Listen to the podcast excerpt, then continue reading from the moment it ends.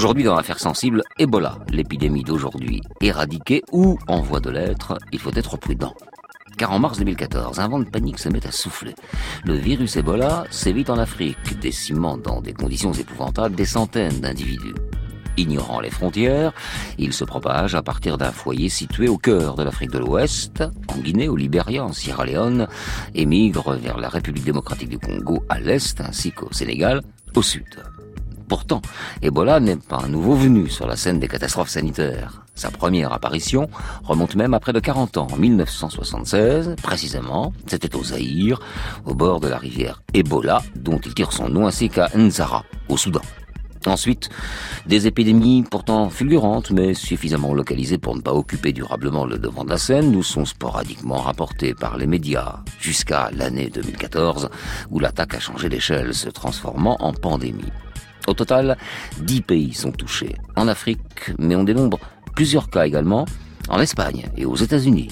Lors de cette épidémie, le virus a fait 11 315 morts pour 28 637 malades recensés selon le bilan officiel, mais d'après euh, l'OMS, ces chiffres seraient largement en dessous de la vérité. Alors, où en est-on aujourd'hui? Nous ferons le point en seconde partie d'émission avec notre invité Johan Tilwin, grand reporter au monde, qui était en juin dernier en RDC, République démocratique du Congo, à l'ouest du pays, dans un village appelé Itilpo, au cœur de la forêt équatoriale. Affaires sensibles, une émission de France Inter en partenariat avec l'INA, préparée aujourd'hui par Jean Bulot, coordination Christophe Barrère, réalisation Jérôme Boulet. Fabrice Drouel, Affaires sensibles sur France Inter.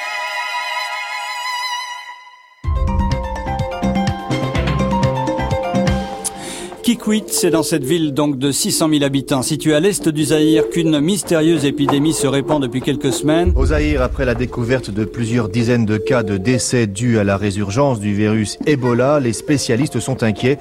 L'épidémie progresse dans le sud-ouest du pays. Le virus Ebola est présent dans les liquides corporels. Il provoque fièvre, diarrhée et hémorragie et tue d'abord les chasseurs qui nourrissent les villages les soignants et ceux qui font la toilette des morts. Et à Kinshasa, le comité de crise mis en place par les autorités pense avoir identifié l'homme qui serait à l'origine de l'épidémie. Pour lutter contre ce qu'on appelle pour le moment une épidémie de diarrhée rouge et qui pourrait être provoquée par ce mystérieux virus d'Ebola, mais ce n'est pas encore sûr, il n'existe pour le moment ni traitement ni vaccin efficace. Définir un vaccin contre Ebola serait certainement facile.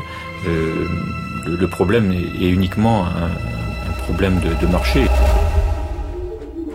Si les progrès de la médecine moderne ont permis d'éradiquer des maladies séculaires comme la peste bubonique ou la diphtérie depuis le milieu des années 70, on voit apparaître ici et là sur l'ensemble de notre planète de nouvelles épidémies, d'autant plus terrifiantes que leurs causes restent souvent inconnues et qu'elles semblent pour la plupart avoir traversé la barrière des genres en migrant à partir d'espèces animales. Elles sont spectaculaires et effrayantes et c'est précisément Ebola qui ouvre le bal en 1976, suivi de près par le sida, puis par les fièvres bovines, ovines et aviaires. Les symptômes de chacune d'entre elles, sévères, ne sont pas sans rappeler les épidémies moyenâgeuses qui glaçaient le sang de nos ancêtres. Face à ces tragédies, notre impuissance n'est pas très éloignée de la leur, nous qui sommes pour l'instant tout aussi démunis en dépit des avancées de la science. Alors, la nature se rebellerait-elle face au mauvais traitement que lui inflige notre société? La question vaut la peine d'être posée, car l'apparition de ces fléaux modernes est concomitante à la destruction de l'environnement, à l'altération des écosystèmes. C'est ce à quoi semblent conclure en tout cas les recherches menées par les scientifiques qui sont restés longtemps trop peu nombreux à travailler sur le virus. Les laboratoires sont peu nombreux pour deux raisons. Les conditions de sécurité nécessaires euh, sont rarement remplies. Donc euh, il y a actuellement deux laboratoires aux États-Unis celui de l'armée à l'USM Reed à Fort Detrick et celui du CDC qui euh, sont parfaitement opérationnels. Il y en a un qui est en cours de développement au Canada, qui sera fonctionnel en 97. Et autrement, il y en a, euh, il y en avait plusieurs sûrement en, ex-URSS. Euh, on ne sait pas très bien où ils en sont actuellement. Il y a eu beaucoup de publications qui sont parues après la chute du mur de Berlin qui prouvent que donc la, recherche était assez avancée dans, dans ce domaine-là. Euh, il y a euh, un laboratoire en Angleterre très bien équipé. Bon, le mien à, Paris qui n'est pas équipé pour faire de la recherche, qui est équipé juste pour faire du diagnostic, c'est-à-dire qu'on peut isoler le virus, mais il n'est pas question ensuite d'aller immuniser des animaux, par exemple, ou essayer euh, de comprendre la pathogénie. et également en, Afrique du Sud. Il y a un laboratoire qui, est bien équipé. Donc les, personnes euh, travaillant dans ce domaine sont assez peu nombreuses et euh, on se connaît tous. Quoi qu'il en soit, après les 25 épidémies éphémères et rapidement circonscrites qui se sont succédées depuis l'apparition de la maladie en 1976, le virus Ebola fait tout à coup un retour en force et plonge l'Afrique tout entière dans la frayeur et la consternation. Indicateur significatif, même l'univers sportif est touché, puisque le Maroc, hôte officiel de la Coupe d'Afrique des Nations, a battu en retraite par crainte d'une contamination de son territoire et que, pour la même raison, de nombreux autres pays africains ont refusé d'accueillir l'événement. Alors en 2014, où en sommes-nous face à ce virus insaisissable? Quels sont les progrès réalisés par la recherche? Comment se fait-il qu'en dépit de la connaissance que nous avons du virus depuis des décennies, nous n'ayons pas de vaccin ou de sérum disponible?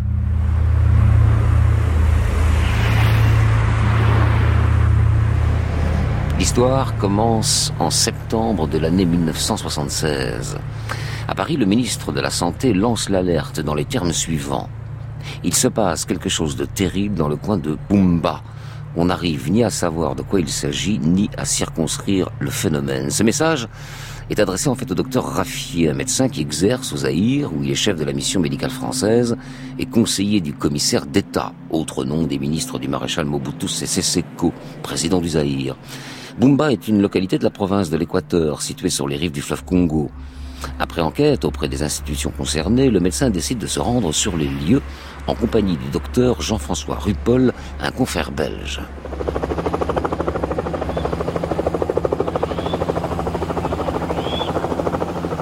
Un hélicoptère les achemine tous les deux jusqu'à Yamboukou, près de la frontière centrafricaine. Et voici ce qu'ils découvrent en arrivant à l'hôpital de la mission foyer de l'infection, un endroit où les malades tombent comme des mouches. Un spectacle inimaginable, terrifiant. Les malades saignent de partout, par les yeux, les oreilles, la bouche. Ils souffrent d'épouvantables diarrhées. Les religieuses, qui manquent de matériel, utilisent plusieurs fois la même aiguille à l'heure des piqûres. Perplexité totale, affolement et désarroi absolu. Quand notre hélico survole un village en rasant la cime des arbres, les locaux tendent les bras vers nous. Au secours, crie-t-il, on est en train de mourir. J'en tremble encore. Que faire face à ce spectacle apocalyptique, face au désespoir des populations, face au chaos sanitaire? Maîtrisant leur stupeur, les deux médecins commencent à examiner la situation, à interroger les gens, à explorer les pistes. Ils découvrent immédiatement qu'en raison d'une pénurie de matériel médical, le personnel est contraint de faire fi des principes d'hygiène les plus élémentaires en réutilisant du matériel non stérilisé, susceptible de contaminer les personnes saines. Il découvre ainsi pourquoi les populations les plus atteintes sont les femmes enceintes. L'hôpital leur administre systématiquement des injections de vitamines avec ce même matériel souillé. Les médecins en déduisent que la maladie se transmet par contact avec le sang et les fluides corporels. Les populations qu'ils encouragent à violer les règles coutumières afin d'observer un isolement, voire la quarantaine, ne coopèrent pas, en tout cas pas volontiers. Les directives médicales sont quasiment inacceptables, spécialement dans le contexte des rites funéraires qui impliquent des soins intimes aux défunts et des rassemblements familiaux importants. En 1976, la maladie fait la une à la télévision française. Inquiétude au Zaïre où une maladie inconnue a déjà tué 800 personnes. Des prélèvements effectués sur les victimes ont été envoyés à l'Institut de médecine tropicale à Anvers, en Belgique, ainsi qu'à l'Institut Pasteur de Paris. Le point sur cette affaire avec Pierre Bourget. Eh bien, c'est une affaire qui est extrêmement mystérieuse pour le moment, pour une raison extrêmement simple. Les personnes présentant cette maladie avaient des symptômes qui sont banaux en eux-mêmes, c'est-à-dire des migraines, de la fièvre, mais ensuite ces symptômes s'aggravaient brutalement pour se transformer en hémorragie massive et la mort suivait presque immédiatement. Ces symptômes correspondent, on le sait, à un certain nombre de fièvres hémorragiques bien connues, comme par exemple la fièvre d'Azerbaïdjan. Mais c'est à partir de ce moment-là que tout commence et qu'une vaste enquête internationale est en cours pour savoir quel est l'agent responsable de cette véritable épidémie qui a fait 800 morts. Simultanément, en Belgique, de nouveaux éléments d'investigation parviennent en provenance du Zaïre. Ils vont être capitaux pour isoler et pour identifier le virus. Anvers, Belgique, fin septembre 1976. Transporté en bagage à main par un passager de la compagnie aérienne Sabena, une bouteille thermos en provenance de Kinshasa, la capitale du Zaïre, arrive au laboratoire de microbiologie de l'Institut de médecine tropicale où exerce le docteur Peter Pio, co-découvreur du virus. Voici comment il a réceptionné ses prélèvements. Dans le thermos, barbotant dans des glaçons à moitié fondus, se trouvaient deux tubes de verre dont l'un était cassé. Du sang s'était mêlé à l'eau des glaçons, mais heureusement, le second tube était intact. Une note manuscrite accompagne les échantillons. Elle provient d'un médecin belge exerçant au Zaïre qui précise que les tubes contiennent le sang d'une religieuse décédée. Ce médecin a pronostiqué la fièvre jaune et c'est précisément parce que ce labo travaille sur les arbovirus, type de virus auquel appartient l'agent de cette maladie, que des prélèvements lui ont été adressés. C'est ainsi que les chercheurs de l'Institut se trouvent confrontés via leur microscope à un virus géant ressemblant à un filament, une sorte de verre. Il présente des similitudes avec le virus de Marburg, responsable d'une fièvre hémorragique, mais il possède d'autres caractéristiques. Autrement dit, une maladie inconnue vient d'apparaître. Confirmant les résultats du labo d'Anvers, le Center for Disease Control d'Atlanta, auquel la souche responsable de l'épidémie a déjà été adressée, après analyse, on voit qu'on n'a pas affaire au virus de Marburg, mais bien à une nouvelle maladie, L'OMS et l'Institut Pasteur travaillent eux aussi sur le virus. En octobre 1976, euh, lorsque l'alerte a été donnée à Yambuku, dans le nord du Zaïre, l'OMS a constitué immédiatement une mission aussi pour aller euh, étudier ce virus. Et à ce moment-là, déjà, euh, un membre de l'Institut Pasteur, à l'époque le professeur Sureau, avait fait partie de cette mission internationale. L'Institut Pasteur, à partir de cette mission et de cette épidémie, s'est intéressé à ce virus. Entre-temps, au Zaïre, l'épidémie s'étend, faisant près de 300 victimes. Si bien que par télégramme, l'OMS enjoint le labo de cesser toute recherche sur ce virus considéré comme très dangereux. On l'a donc isolé. On sait aussi comment il se transmet. Et la recherche en reste là. Pourtant, l'essentiel reste à découvrir l'origine de la maladie. Les chercheurs ont déjà noté le lien existant entre son apparition et les carences sanitaires, certes. Mais ces dernières ne sont pas responsables que de la contagion du virus, non de son apparition. En revanche, ils savent déjà que le virus Marburg tient son nom de la ville allemande dans laquelle en 1967 des laboratoires ont étudié des singes verts ou cercopithèques venus d'Ouganda. Ces singes avaient infecté 30 personnes dont 7 étaient mortes. La piste d'une migration à partir d'un animal n'est donc pas à négliger. Ce n'est que beaucoup plus tard, après plusieurs résurgences de la maladie sur le sol africain, qu'on va commencer à y voir plus clair. Pour l'endiguer, il est indispensable d'instaurer une veille sanitaire dans les régions exposées. Les deux questions restent posées. L'identité des espèces porteuses du virus, en jargon scientifique les réservoirs, et les conditions de sa transmission à l'homme. Selon les chercheurs, ces animaux appartiennent soit à une espèce rare, liée à l'écosystème forestier, soit une espèce commune sans contact significatif avec l'homme en raison d'une niche écologique éloignée. Selon les uns ou les autres, il pourrait s'agir d'arthropodes, donc des invertébrés comme les insectes ou l'araignée par exemple, ou même de mammifères comme la chauve-souris et les singes. Le virus Ebola est véhiculé par les gorilles ou les chimpanzés qui, trouvés morts dans la forêt, sont dépecés par les chasseurs. Une aubaine, car les grands singes représentent beaucoup de viande et des revenus pour ces chasseurs très pauvres, mais c'est en les dépeçant qu'ils se contaminent, car le virus Ebola est présent dans les liquides corporels. Il provoque fièvre, diarrhée et hémorragie et tue d'abord les chasseurs qui nourrissent les villages, les soignants et ceux qui font la toilette des morts. D'où la terreur qu'il déclenche dans un contexte très particulier. Les théories divergent. En revanche, tous sont d'accord pour incriminer l'altération des écosystèmes qui a brouillé les échanges entre la faune et l'environnement. La construction de routes, des saignées dans la brousse, le défrichement et l'installation de l'homme dans de nouveaux espaces augmentent l'interface forêt-savane, ce qui entraîne des migrations vers de nouveaux territoires, ainsi que des échanges à risque entre espèces. La prise en compte de ces facteurs est essentielle pour anticiper la détection des épidémies et ces conclusions sont entre les mains des chercheurs dès 1999. Des facteurs clés pour sinon éradiquer le virus, tout au moins le contrôler.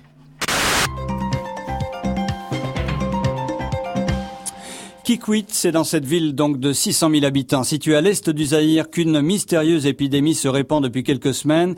Elle aurait déjà fait entre 50 et 100 victimes, selon les sources, dont deux médecins et quatre religieuses britanniques. Pour lutter contre ce qu'on appelle pour le moment une épidémie de diarrhée rouge et qui pourrait être provoquée par ce mystérieux virus d'Ebola, mais ce n'est pas encore sûr, il n'existe pour le moment ni traitement ni vaccin efficace.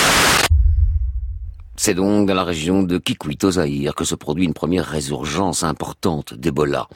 L'épidémie éclate en mai 1995. Elle provoque une panique considérable. On dit qu'Ebola met dix jours à accomplir ce que le sida, lui, fait en dix ans.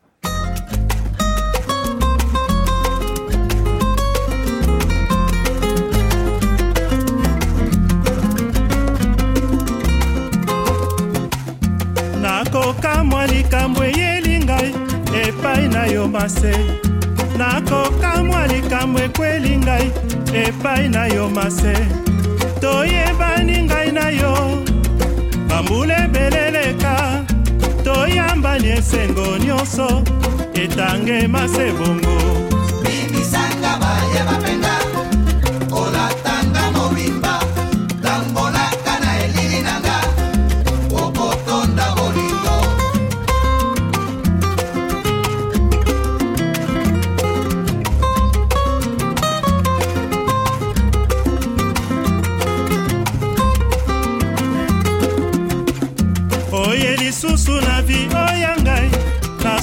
ya makambo.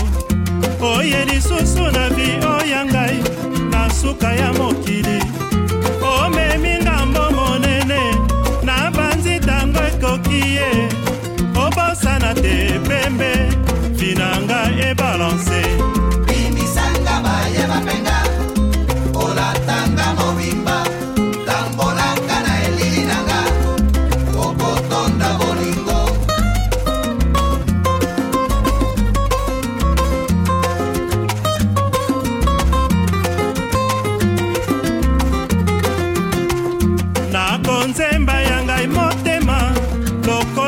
epasuka nakonzemba ya ngai motema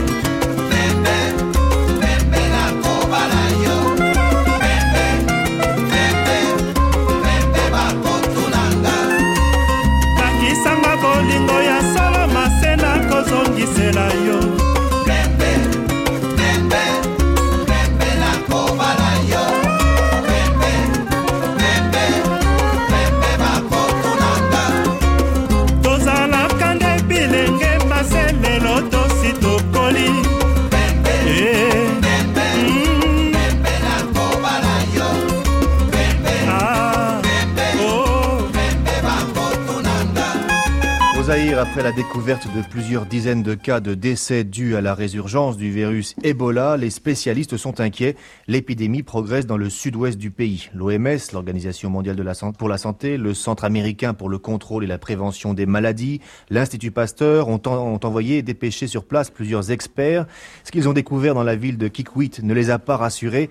L'hôpital est quasiment désert et d'après les spécialistes, un certain nombre de fuyards risquent de propager la maladie dans d'autres localités du Zaïre. L'OMS vient d'ailleurs d'indiquer que l'épidémie est toujours en extension dans une phase, dit-elle, ascendante.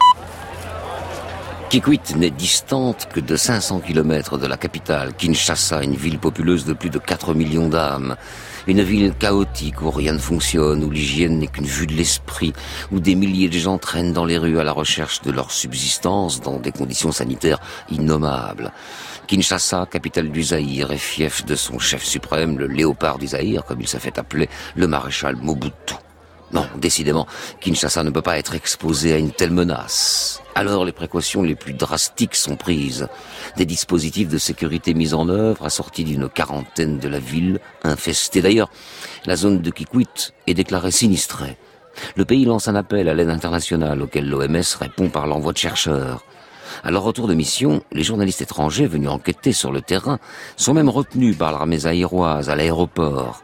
La peur du virus est telle que le président Mobutu va même jusqu'à annuler ses projets de voyage. Jean-Karim Fall, envoyé spécial de RFI, était sur place au Zaïre.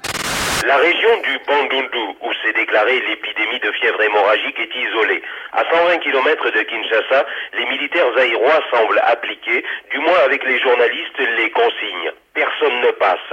La route est en effet quasiment déserte. 260 camions venant de Kikwit et d'ailleurs sont bloqués un peu plus loin, à 160 km de la capitale. 3000 personnes, fuyant pour la plupart Kikwit, le foyer de l'épidémie, sont totalement isolées, dépourvues de tout. Deux femmes ont d'ailleurs accouché hier au bord de la route. L'un des responsables de la zone ne comprend pas et s'insurge contre l'isolement de toute une région. Vraiment, la situation est catastrophique. Vraiment, il n'y a rien, absolument rien. Jusqu'à présent, on n'a enregistré aucun malade. Alors pourquoi mettre les gens en quarantaine? Je ne vois pas pourquoi. Ce témoignage confirme, si besoin n'était, que de nombreux Aïrois relativisent le danger que représente le virus d'Ebola, ce qui ne semble pas être le cas du maréchal Mobutu qui a expliqué hier pourquoi il ne se rendrait pas à Kikwit. L'ensemble des médecins que j'ai consultés n'ont pas conseillé En dépit de toutes ces mesures, la maladie SM et quatre nouveaux foyers apparaissent dans la région. En France, les services sanitaires de l'aéroport de Roissy sont sur le pied de guerre. Tous les passagers arrivant du Zaïre, mais aussi du Congo-Brazzaville et du Cameroun voisin sont contrôlés et informés par fiche des modes de transmission de la maladie, de sa nature et de ses symptômes qui font froid dans le dos, fatigue accompagnée d'accès de fièvre brutaux, douleurs musculaires, maux de tête et de gorge, puis, dans un deuxième temps, vomissements, diarrhée, éruptions cutanées et hémorragie interne comme externe et il n'existe toujours aucun traitement. Dans ce combat inégal, la seule arme reste la prévention. Mais la suspicion des populations africaines face aux interventions des ONG occidentales freine leur action. Outre le virus, elles doivent aussi combattre la résistance de gens qui se méfient à la fois de ces blancs cagoulés et gantés venus en principe les aider, mais dont elles doutent. Il y a aussi les vieilles peurs ancestrales, le recours aux médecines traditionnelles des sorciers, la réaction des malades, qui par crainte d'être ostracisés, taisent leur état le plus longtemps possible, contribuant ainsi à la propagation du virus ou pire encore, un rejet dont les manifestations vont parfois jusqu'au crime. À Kélé, petite ville de 4000 habitants du département de la Cuvette Ouest, l'état de psychose a atteint des sommets et a bouleversé totalement les rapports sociaux qui réglaient la vie quotidienne des habitants. Située dans une région enclavée loin de tout, sous-développée, Kélé a très peu de contact avec l'État congolais. Les structures médico-sociales y sont pratiquement inexistantes, les sorciers ont pris le pouvoir, le clergé catholique et protestant traditionnel a quitté les lieux et laissé la place à une dizaine d'églises. Dès les premiers cas de fièvre hémorragique, la population a repoussé les messages de prévention de l'État et a cherché des boucs émissaires. Quatre enseignants ont été désignés et assassinés. Puisque l'on sait, et cela depuis 1976, que le virus Ebola se transmet par contact immédiat, la seule façon de s'en prémunir reste l'isolement et l'hygiène. Oui, une hygiène minutieuse. Les mesures préconisées sont simplissimes. Se laver les mains avant de manger, éviter de serrer les mains, etc. Les experts mandatés par l'OMS accompagnent les équipes sanitaires, leur enseignent les techniques de stérilisation, l'utilisation adéquate des vêtements de protection. Car c'est grâce à ces seules mesures qu'on va enfin juguler le virus puisqu'il ne se transmet, et on le sait, que par contact. C'est vraiment une infection de proximité. Et c'est ce qui explique que les soignants, les infirmières, les médecins, les transporteurs des malades soient parmi les premières victimes et parfois les seuls. Cette épidémie de diarrhée rouge, autre nom de la fièvre hémorragique liée au virus Ebola, aura fait une centaine de morts quand s'amorce enfin la décrue. Le virus se tapit dans l'ombre jusqu'au début de cette année où une pandémie se déclare simultanément dans plusieurs pays africains. Mars 2014, l'affolement est à son comble. Il fait la une de toute la presse et l'ouverture des journaux télévisés. Ebola se propage sur tout l'ouest du continent africain et rien ne semble devoir arrêter sa progression. Selon l'OMS, la maladie serait partie en décembre 2013 de Gekedou, une agglomération guinéenne située aux confins de la Sierra Leone et du Liberia. Lorsque la première victime, un jeune garçon, a été infecté après avoir consommé de la viande contaminée. L'enfant aurait ensuite transmis le virus à sa petite sœur, qui à son tour l'aurait transmis à sa mère, à sa grand-mère et à une amie sierra-léonaise. Tous décèdent quelques semaines plus tard, en janvier 2014. Toujours selon l'OMS, seule la grand-mère propage le virus et permet la multiplication des chaînes de transmission. Parce qu'à ses débuts, la maladie se distingue difficilement d'autres affections comme la malaria, la typhoïde ou la méningite. Ebola n'est officiellement diagnostiqué qu'en mars 2014. C'est le 22 que le gouvernement guinéen annonce publiquement l'épidémie après l'identification du virus par l'Institut Pasteur. Entre-temps, il aura longuement circulé sur les pistes de brousse, dans les villes surpeuplées, traversé les frontières et même les océans, tuant des milliers de personnes. De plus, et contrairement aux épisodes précédents, l'épidémie ne se limite pas au milieu rural, mais sévit maintenant dans les villes, ce qui, compte tenu de la promiscuité, complique le travail des équipes médicales. Sur le front de la recherche, si l'on a découvert qu'on avait affaire à un filovirus et que plusieurs souches distinctes étaient responsables de la maladie, en revanche, pour ce qui est du vaccin, les choses n'ont guère progressé depuis les épidémies précédentes. En 1996, les chercheurs ont une position sans ambiguïté sur la question. Définir un vaccin contre Ebola serait certainement facile. Euh, il y a déjà eu des essais de fait euh, par les Russes en particulier, donc ils ont réussi à immuniser apparemment des, des singes, si on en croit les publications qui sont parues dans les années 92. Euh, le, problème est, uniquement un, problème de, marché, et c'est pas vrai seulement pour Ebola, c'est vrai pour beaucoup d'autres maladies. Les fabricants de vaccins doivent euh, choisir des priorités. Euh, il y a bien d'autres pathologies dans le monde qui font de nombreux cas, par exemple la dengue, et chaque vaccin développé nécessite du personnel, du temps, de l'argent il n'est pas possible de développer des vaccins contre toutes les maladies euh, existantes. Donc on peut dire que Ebola n'est pas une priorité pour l'instant. Les damnés de la Terre, car le virus ne ravage que les régions en déshérence et ne s'attaque qu'aux populations démunies. Il suffit d'ailleurs de dresser un état des lieux des pays touchés par l'épidémie actuelle pour appréhender plus précisément cette situation. Le Libéria, par exemple, sort de dix ans de guerre civile, tout comme ses deux voisins, la Sierra Leone et la Guinée, affectés eux aussi par la pandémie. Ce sont des pays fragilisés socialement et politiquement, à l'économie défaillante. La Sierra Leone, dont le PIB mondial est le plus bas, fait partie des pays les plus pauvres. Sa société est très inégalitaire, son économie l'est donc aussi et forcément. Quant à la Guinée, elle s'est surtout illustrée ces dernières années par le niveau de corruption de ses élites. C'est ainsi que le mal court et poursuit sa progression furtivement, sournoisement, ou de manière plus spectaculaire, comme cette année où il a gagné le territoire malien sur lequel il s'étend. Depuis son apparition en 1976, le virus Ebola fait au total près de 6000 victimes. Si ces nombreuses occurrences ont mobilisé l'attention des chercheurs dans les laboratoires et les responsables de l'OMS pour la diffusion d'informations, ce sont surtout les ONG qui sont intervenus sur le terrain et ont fourni le plus gros travail auprès des populations. Comme d'habitude, comme souvent, les ONG montrent à quel point elles sont précieuses.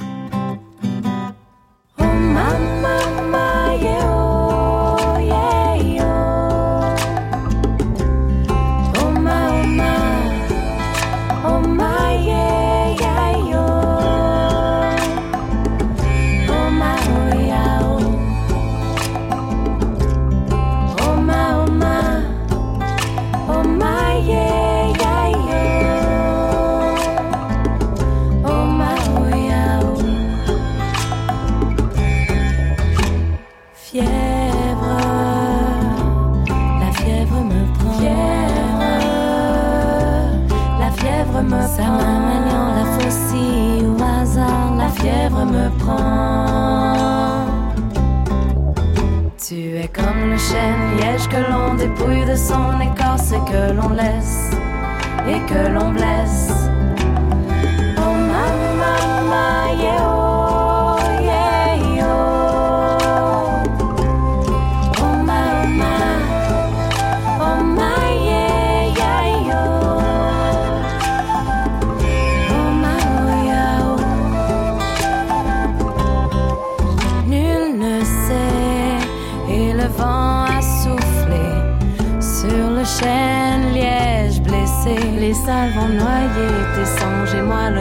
Mensonge me ronge. Tu cherches les tiens dans une poignée de sable que la fièvre apporte la réflexion aux fous qui sont au pays aux ordres sombres. Oh ma,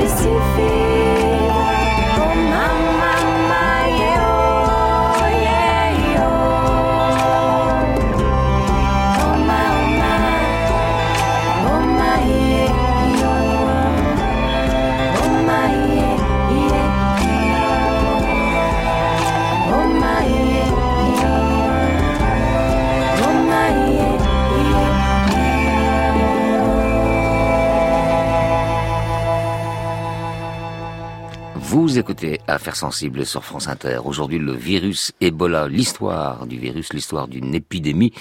Nous allons en parler avec notre invité, Johan Tilwin. Bonjour. Bonjour. Vous êtes grand reporter au quotidien Le Monde et vous étiez en juin dernier en République démocratique du Congo, dans une région située en pleine forêt équatoriale et vous avez enquêté sur le, le retour euh, d'Ebola. Vous en avez tiré un grand article dans, quand- lorsque vous êtes allé enquêter dans le village de Itipo et c'est dans le nord-ouest hein, de la RDC. Je voudrais préciser que, euh, je le redis d'ailleurs à nos auditeurs, que nous faisons une rediffusion par semaine, mais avec un nouvel invité qui, lui, est en direct, c'est votre cas aujourd'hui, Johan, et le récit que vous avez entendu date de novembre 2014, c'est important de, de le dire pour, pour resituer.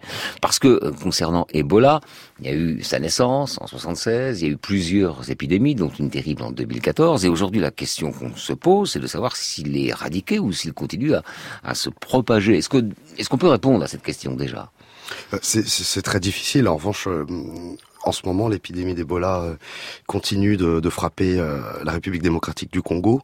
Le pays donc est sorti de sa neuvième épidémie d'Ebola en août. Donc cet été, et quelques semaines plus tard, une nouvelle épidémie euh, a été signalée et elle est toujours en cours euh, à l'est euh, du pays, donc dans la province du Nord Kivu. Donc Ebola est toujours là en RDC, se déplace. Euh, c'est comme un spectre qui finalement hante et de temps en temps est repéré. Et évidemment, il y a aussi des, des petits foyers qui ne, ne sont pas repérés parce qu'on est dans des, dans des territoires qui sont euh, très difficiles euh, parfois d'accès. On est en pleine forêt ou dans des montagnes où euh, parfois il y a des groupes armés, parfois on est dans des endroits extrêmement reculés où il n'y a pas de centre de soins capable de détecter euh, l'épidémie. Etipo donc se trouve au nord, au nord-ouest hein, d'une République démocratique du, du Congo, près de la République centrafricaine, non loin du Cameroun et du euh, Congo. Alors, vous dites qu'il reste encore là, il y a des foyers, puis d'autres qui se, qui se rallument. C'est un peu des, des, des feux mal éteints. Hein, et, et voilà les organisations non gouvernementales sont présentes là euh, où il y a, où il y a danger ou avéré ou potentiel Alors, en fait, euh, pour euh, l'épidémie qui s'était euh, déclarée donc le 8 mai et qui s'est terminée le 23 juillet, donc en Équateur, dans la province de l'Équateur au nord-ouest, c'est une province qui est assez délaissée et qui quelque pas toutes les, la plupart des, des grandes ONG n'étaient pas présentes sur place dans cette province parce que ce n'est pas une province où il y a euh, des conflits armés euh, en ce moment. Euh, il y a évidemment euh, beaucoup de, de, problèmes, mais voilà, ça ne... il faut savoir qu'il y a plusieurs conflits actuellement en RDC. Donc le, les, la présence des ONG, euh, évidemment, s'échelonne et se, et se répartit d'abord sur les urgences parce qu'il y a beaucoup d'urgences. Oui. Voilà. Donc la province de, de l'Équateur, au nord-ouest du pays, n'était pas une province ciblée par les ONG. Donc elles ont dû euh, mettre en place toute une logistique, s'organiser pour euh, répondre, pour essayer de gérer cette, cette crise d'Ebola, cette épidémie, sachant que c'était très compliqué puisque euh, la capitale de cette province, Mandaka, a été touchée par quelques cas et, mais la plupart des cas étaient à une cent, environ 150 km, comme à Etipo, qui était un des épicentres euh, de cette épidémie-là. C'était à 150 km donc de la capitale provinciale, mais c'est 150 km de routes complètement euh, ravagées, détruites. C'est des pistes qui sont, euh, voilà, il y a eu les pluies, etc. Donc en moyenne, faut mettre 20 heures de moto pour aller à Etipo. Donc le seul, euh, le seul moyen pour eux de réagir très vite, ça a été de euh, solliciter la mission des Nations Unies en RDC, la MONUSCO, mmh. qui est une, une, des plus grandes et des plus anciennes missions des Nations Unies dans le monde, euh, pour avoir un appui logistique de la Avec MONUSCO. Avec hélicoptères Donc des hélicoptères. Mmh. Il y avait des rotations d'hélicoptères de Mandaka, la capitale, jusqu'à Etipo, les petits villages, pour acheminer le matériel, les médecins, les aides-soignants, le personnel, etc. Alors, euh, je, je, lis le début de votre article. À Itipo, village perdu dans les profondeurs de la forêt équatoriale, tout le monde appréciait Papa Charles. Ah, ce Papa Charles, on en parlait. Ici, dans le nord-ouest de la République démocratique du Congo, chacun a son anecdote, son mot gentil en mémoire de cet infirmier. Voilà, donc on sait qu'il est infirmier, Papa Charles. Qui est ce monsieur? Vous pouvez nous en parler parce qu'il est, il est vraiment c'est l'acteur principal de, de l'article. Hein. Oui, alors Papa Charles c'était euh, c'était un personnage assez charismatique euh, dans ce petit village d'Itipo, qui est vraiment un petit village perdu en pleine forêt équatoriale, euh, où il y a euh, le centre du village, c'est d'ailleurs une une mission catholique avec euh, des, des vieilles sœurs catholiques euh, belges qui sont là, des lazaristes. et Papa Charles c'était une institution dans ce village, c'était un personnage très très haut en couleur, très apprécié parce qu'il aidait beaucoup. Il était officiellement aide-soignant, infirmier, dans le petit euh, dans le petit centre de soins euh, d'Itipo. Donc c'était quelqu'un. Euh, Papa Charles à Itipo, euh, c'est vers lui qu'on venait quand on avait un problème de santé, de même des petits problèmes personnels, etc. ou besoin d'un voilà. Donc c'était un notable. C'était ouais, un notable sans, le, ici, un sans le titre quoi. Mmh. Voilà. Et euh, lorsqu'il est mort, Papa Charles, euh, c'était juste avant que le, que l'épidémie officielle d'Ebola soit décrétée. Ça a été un peu la, la panique et euh, la crainte de la part des sœurs, euh, parce qu'elles voyaient des symptômes quand même assez bizarres, hein, des vomissements, des espèces d'auto-asphyxie. Euh, Papa Charles n'avait plus à respirer, il crachait du sang, il vomissait du sang, etc. Elles, elles ont pensé à Ebola. En RDC, on pense quand même à Ebola pour certains, mmh. puisque c'est la dixième épidémie, hein, contrairement à l'Afrique de l'Ouest et autres. Et euh, mais pas les pas les habitants. Les habitants, eux. C'est Papa Charles, donc on vient le visiter euh, quand et puis quand lorsqu'il est mort, on vient le toucher selon la tradition locale, on touche le corps, Eh et on oui. vient l'embrasser, on vient le laver, on vient le porter ce corps sur des kilomètres de village en village. Or Papa Charles, Papa Charles était porteur, en fait était victime donc d'Ebola. Et donc il en était porteur. Et donc il en était porteur et donc il était contaminant Hmm. mm. et il a contaminé puisque des euh, dizaines et des dizaines de personnes euh, l'ont touché, transporté, embrassé. Alors, c'est là, c'est important. Il y a une phrase importante dite euh, par euh, l'un des habitants. Chez nous, toute mort a une raison et Ebola n'en est pas une. Glisse un notable, tiens, euh, pour le coup. Euh, encore aujourd'hui, on ne sait pas si on doit croire à Ebola. Toujours la même personne qui parle. Toute mort a une raison, Ebola n'en est pas une. Moi, je trouve que c'est une phrase clé, non? Euh, oui, sans doute, parce que la on façon d'aborder. On est dans un coin extrêmement reculé, euh, assez plutôt euh, plutôt coupé des grandes villes finalement, euh, et euh, dans des sociétés qui sont euh, tiraillées aussi par des tensions internes entre sociétés. On est dans on est dans des villages où il y a plusieurs communautés dont- et des tensions latentes, par exemple, entre euh, entre pygmées et bantous, pygmées autochtones, bantous, qui sont aujourd'hui euh, ceux qui occupent les postes généralement clés. Et les pygmées s'estiment marginalisés. Donc il y a un tas de tensions, de croyances qui s'agrègent, etc. Et euh, on est dans des sociétés où le où la religion euh, catholique cohabite en, plus ou moins en osmose euh, avec les croyances traditionnelles qui sont toujours très fortes. Et c'est ça le c'est ça que les gens aiment. La première référence c'est les croyances traditionnelles c'est les esprits des ancêtres des aînés. Et euh, du coup euh, la science en fait l'explication scientifique est difficile à à faire à, à être comprise. C'est difficile À accepter. à faire accepter par quelqu'un qui est dans une dimension ésotérique et Bien qui sûr. est dans une pensée finalement assez mystique de sa vie quotidienne, de tous les jours, qui interprète de manière mystique tout ce qu'il fait, tout ce qu'il voit et tout ce qu'il euh, subit. Et Donc il y a une oui. cohabitation. Et, et pardonnez-moi, mais voilà. Et quand il y a une crise Ebola, euh, il y a tout d'un coup, euh, il y a tout d'un coup toute une mise en place logistique qui arrive. Et ça peut sembler euh, peut-être euh, idiot, mais euh, voilà, des, un hélicoptère à Etipo, on n'en avait jamais vu quoi. Euh, tout d'un coup, il y a des médecins avec des piqûres. Waouh, ça fait ça fait très bizarre. Et ça fait peur. presque. Et ça fait extrêmement peur, d'autant plus que quand toute crise Ebola, il y a des gens en combinaison intégrale jaune euh, avec euh, des- des- du désinfectant et tout. Donc c'est cohabitation entre deux mondes qui s'ignorent et qui ne se connaissent pas. Et donc c'est très compliqué à être accepté. Et, d'ailleurs, dans, dans l'article, un leader appelé Batois euh, partage ses doutes et dit, alors on va le citer, on ne peut plus chasser, on ne peut plus enterrer nos morts en forêt, on ne peut plus se toucher. Ils disent que c'est Ebola, mais nous on pense qu'il y a des esprits ici. Et ça, ils comprennent pas. eux. Voilà. Alors euh, le père, euh, lui Stéphane Ingebe Lopumwa, c'est ça, répond notre vie communautaire est en suspens et on essaie de surmonter la peur, mais surtout de convaincre les habitants qu'Ebola est une réalité, pas une croyance. Probablement qu'il est là le problème. Il est là le problème. Il est, euh, c'était une des principes. Des, ça a été un des défis principaux pour les, euh, équipes, que ce soit des, euh, des, médecins urgentistes de l'OMS ou des, euh, Nations Unies, c'était euh, établir un dialogue, et euh, faire avancer ce dialogue en fait, et faire comprendre que euh, il y a des mesures concrètes, pragmatiques qui peuvent qui peuvent freiner, endiguer cette contamination.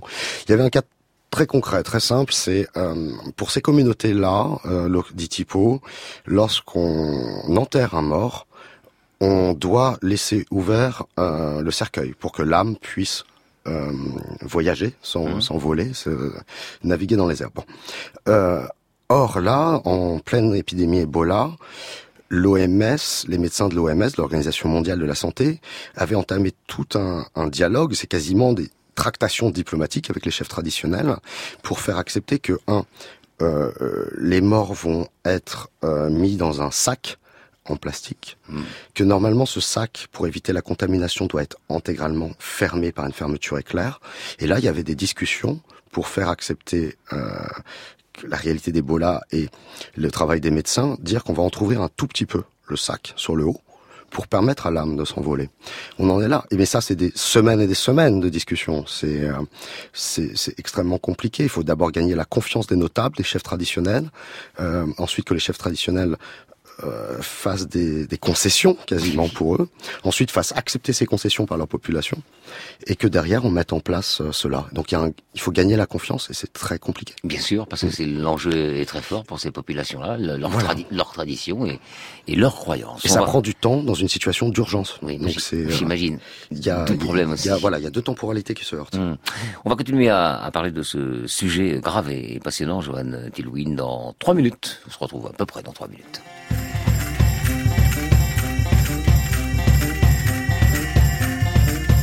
On se demande par quel miracle ce quelque chose d'un peu magique nous lève, nous tient si ferme. L'espoir absurde d'un monde meilleur. L'émerveillement au quotidien à la vue du ciel et des étoiles. Du feu qui nous garde éveillés des nuits entières. La compagnie d'eau de vie et de mort lente. Hypnotisés en continu par la musique de toutes les planètes. Et des rires et des larmes, des rires et des larmes,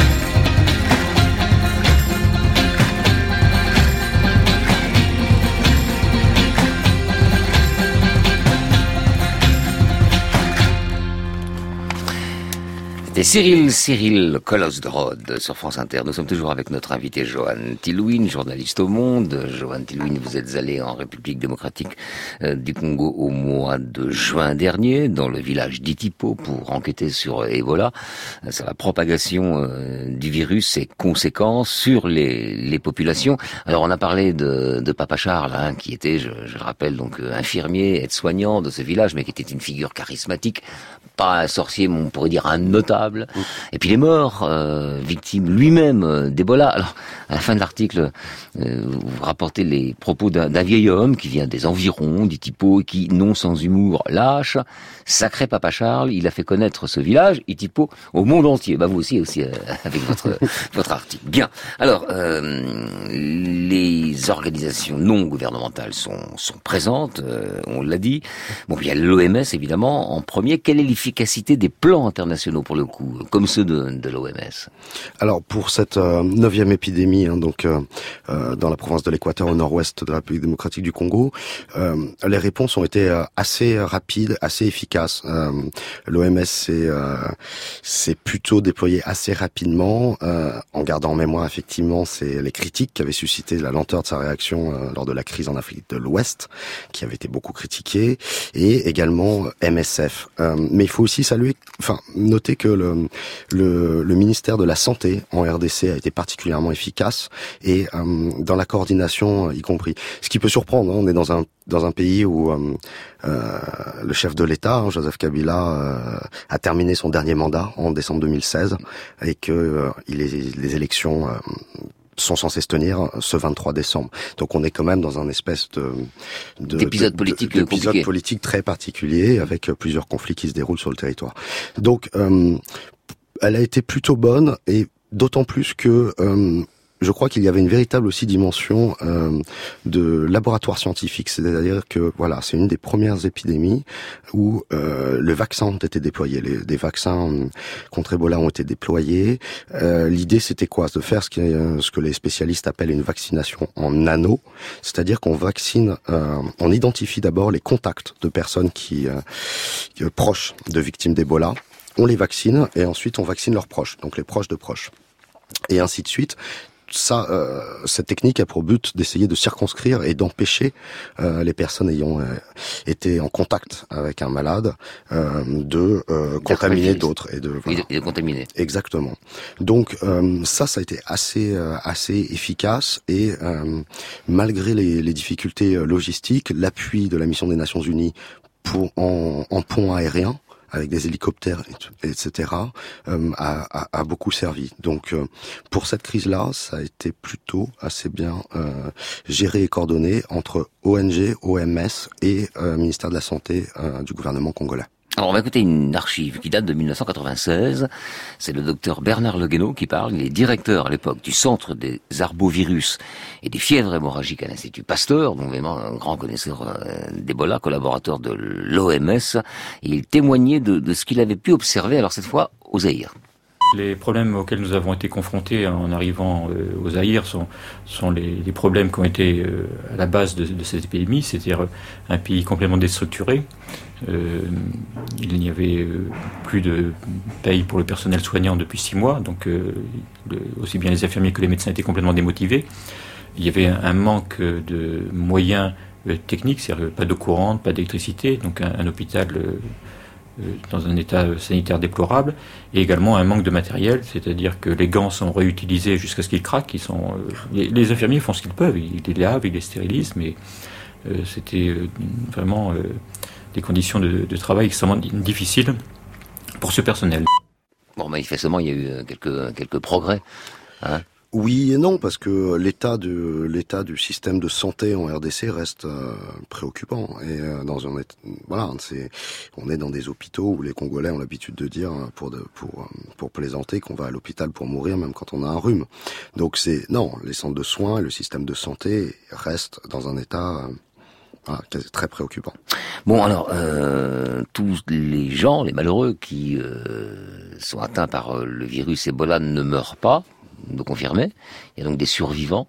Euh, comment ils sont pris en charge, les survivants Et dans quel état ils sont? Alors, euh, sur cette euh, sur cette neuvième épidémie, il y en a eu évidemment des survivants. Euh, euh, c'est des gens qui sont euh, déjà qui sont impressionnants parce qu'ils euh, font preuve d'une d'une force mentale psychologique assez impressionnante assez étonnante. Euh, il y a eu un symbole très fort pendant cette neuvième épidémie, ça a été le rôle de l'Église catholique, et notamment euh, d'un très très haut responsable de l'Église catholique congolaise, sachant que l'Église est extrêmement puissante, y compris politiquement en RDC, euh, qui est venu à Itipo et qui a euh, prié sur euh, l'un des euh, prêtres locaux euh, du coin qui a été touché. Cette image a été très puissante. Donc on avait un archevêque euh, séparé par une petite barrière et le malade voilà, qui était agenouillé. Et cette image a beaucoup frappé dans un pays où les croyances sont très puissantes, très fortes. L'Église est quasiment la seule institution qui est respectée et, ouais. et qui fonctionne en RDC avec les services d'enseignement. Et euh, ça a beaucoup frappé. Et ce, ce, ce prêtre a été, a été guéri donc ça a encore plus amplifié évidemment eh oui. euh, le, le mythe en fait que la guérison est possible, que Ebola n'est pas une fatalité et que euh, on ne meurt pas forcément d'Ebola. Et d'un point de vue purement médical, parce que ça évidemment, c'est ça a marché une fois, ça marchera peut-être pas deux fois. Bien sûr. Bon, alors d'un point de vue médical, comment ils sont pris en charge? Alors ils sont pris en charge quand on est malade d'Ebola, euh, on est mis en quarantaine. Euh, il y a un monsieur avec une combinaison intégrale jaune euh, et un, un, masque. Enfin voilà, on le voit. Il n'y a pas une, un grain de qui dépasse de sa combinaison, qui vient vous apporter à manger, qui vient vous, vous prendre la température et vous donner des médicaments, etc. Donc vous êtes en quarantaine absolue. Bien, merci Joanne Telouine. Nous arrivons à la toute fin de cet entretien. Il faut juste rappeler que euh, la situation est préoccupante aujourd'hui, au moment où nous parlons, euh, dans l'est du pays, hein, vers la frontière euh, avec le Rwanda. Donc cette affaire n'est pas terminée. C'était la première question. Est-ce que c'est terminé? Maintenant on le sait, ça n'est pas terminé. Mais c'est terminé pour ce qui concerne l'émission. Merci. Au merci à vous. C'était Affaires sensibles aujourd'hui, le virus Ebola, une émission que vous pouvez réécouter en podcast sur franceinter.fr. Rendez-vous également sur la page Facebook d'Affaires sensibles et merci à Ludovic Aslo qui était à la technique aujourd'hui.